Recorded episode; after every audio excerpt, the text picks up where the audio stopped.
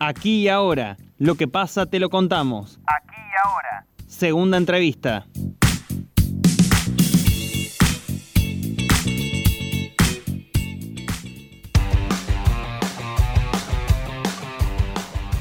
Una nueva marcha en San Luis a dos semanas de la desaparición de Guadalupe. Uno de los reclamos que se escucharon en la movilización fue el pedido de la intervención de la justicia federal en la investigación. Para conocer las últimas novedades sobre el caso, estamos en comunicación con nuestro colega de Radio Popular de San Luis, Iván López. Iván, muchísimas gracias una vez más por participar en Noticias al Toque. Javier Sismondi y Susana Álvarez, te saludamos. ¿Cómo están chicos? Muy buenos días. Saludos para ustedes y para toda la audiencia de Maltoque de Río, Cuarto. Así es, ustedes lo mencionaban recién, ya son más, eh, se cumplen ¿no? exactamente 15 días de la desaparición de Guadalupe Gabriel Lucero. A esta altura de la mañana no hay novedades, este, y en la jornada de ayer y lo más relevante que ha ocurrido sobre este caso en las últimas horas tiene que ver con la movilización que se llevó a cabo en la zona sur de la ciudad de San Luis, específicamente en el barrio 544 viviendas, que es donde se la vio por última vez a esta pequeña el pasado lunes 14 de junio. Eso por un lado, nuevamente los familiares, allegados y vecinos de la zona principalmente se manifestaron y se movilizaron, bueno, este, solicitando de que aparezca la nena y también de que se sepa más sobre cómo se está llevando a cabo la investigación, sobre cómo se está llevando adelante la búsqueda, una búsqueda que es intensa, que va a comenzar una vez más en cuestiones de minutos nada más, nuevamente más de 500 personas afectadas, no tan solo gente trabajando, trabajando aquí en San Luis, sino también de provincias vecinas. Y hoy me animo a decir que puede ser un día importante porque más allá de que se va a llevar a cabo una nueva movilización, en este caso en la zona céntrica de la ciudad de San Luis, que va a ser alrededor de las once y media de la mañana o 12 del mediodía aproximadamente, donde también se van a volver a, movilizarse, en este caso, como decíamos recién, en la zona céntrica. Bueno, más allá de eso podría haber novedades importantes porque siguen apareciendo personas videntes que aportan datos, que siguen este, declarando y demás. Si bien no son datos que por ahí no son con mucha certeza, pero que aportan y por ahí dirigen o dan un giro en investigación a las personas que están a cargo, que son este, efectivos policiales de la policía de la provincia, como así también brigadistas, y por supuesto toda la gente que está abocada, porque el día domingo se llevaron a cabo muchos allanamientos en la zona sur de la ciudad, que al parecer habrían sido negativos, si bien se encontraron estupefacientes y demás, pero no material para que sean, este, mm, eh, o sea, para que sean positivos para la causa, así que fueron, eh, como decíamos, allanamientos, eh, de un momento para otro se llevaron dos allanamientos en simultáneo, de los cuales, como decíamos, los 12 fueron negativos. Sí hay personas que fueron detenidas, pero no por el caso de Guadalupe, sino porque contenían estupefacientes en las viviendas, donde fueron allanadas. Así que atención con eso, porque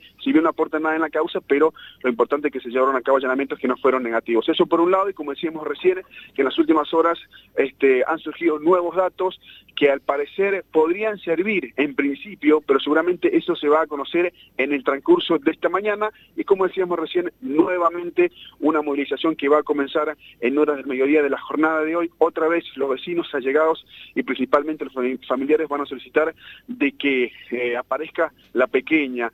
Por otro lado, también se había rumoreado que un comerciante de la provincia de Santiago del Estero podría haber visto a Guadalupe en su comercio. Bueno, eso van a tratar de conseguir las cámaras de seguridad en la jornada de hoy. El personal policial aquí de la provincia se va a tratar de eh, conectarse con, o de tener contacto, mejor digo, con la gente de Santiago del Estero y para ver si pueden aportar de alguna u otra forma algún dato este comerciante que, de como decíamos recién, podría haber visto a Guadalupe. Así que esas son las novedades, compañeros, a esta altura de la mañana, en el día número 15, sin Guadalupe Belén Lucero, no hay novedades, no hay este, ninguna...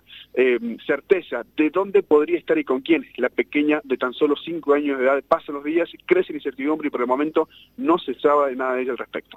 Iván, recién remarcaste que iba a haber eh, nuevos datos. ¿Cuáles son esos nuevos datos? Tiene que ver en algún punto también con lo que aconteció el día domingo, donde Héctor Acevedo, abogado de los padres de, Guadalupe, presentaron un pedido formal a la intervención de, ante tribunales federales que tiene que ver ¿no? un poco con eh, estos mensajes extorsivos recibidos por parte de Eric Lucero.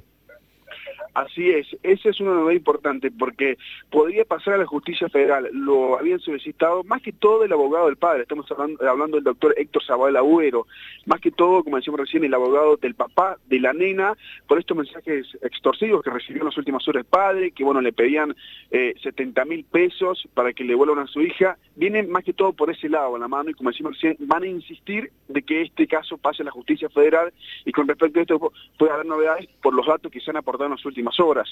Es algo que viene solicitando el abogado hace unos días, pero al parecer en horas de la mañana lo va a hacer totalmente formal y podría cambiar o darle un giro importante a la investigación en el, caso de que pase la justicia federal, no más allá de que se han sumado algunos jueces aquí de, la provincia, entre, entre, ellos la jueza Virginia Palacio, que también, bueno, ahora está trabajando en conjunto con el juez que realmente tomó desde el primer momento la causa, estamos hablando del doctor Ariel Parrillis.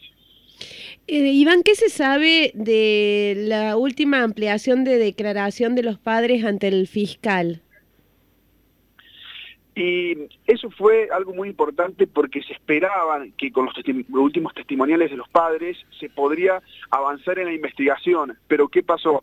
Eh, este, declararon una vez más ante el juez, bueno, los que siempre aportan los padres cuando declaran una vez más son porque les llegan datos, a ver, de evidentes o datos que podrían, como decimos recién, colaborar en la causa, en la investigación, en la búsqueda, pero bueno, más allá de eso, me animo a decir que no pasa, como decimos recién, ellos amplían su declaración porque porque tienen datos de personas que le llegan, ya sea evidentes o algunos testigos o que se comunican por número de teléfono.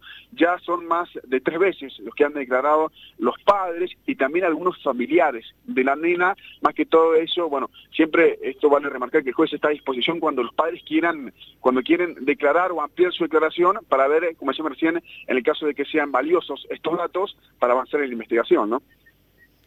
Iván, eh, se supo que lo que tiene que ver con la división de decanes, ¿no? que intervinieron en el allanamiento, dieron con lo que podría ser una de las primeras pruebas orgánicas en el caso de, eh, Guadalupe Lucero. ¿Es eh, así esta información? Eh, se está manejando, no lo podemos confirmar, pero es una de las hipótesis que manejo o una de, la información, una de las informaciones que surgió en las últimas horas. No está oficializado, por eso no, lo vamos a confirmar, pero se está, este, se, corrió el rumor, por así decirlo, este, de que eh, podría ser eso. Pero bueno, desde el parte oficial, el vocal de, la policía de la provincia, estamos hablando de Lucas Chacón, este, el oficial subinspector no lo ha confirmado. Si bien no se descarta, pero por el momento no ha sido oficializado, digamos.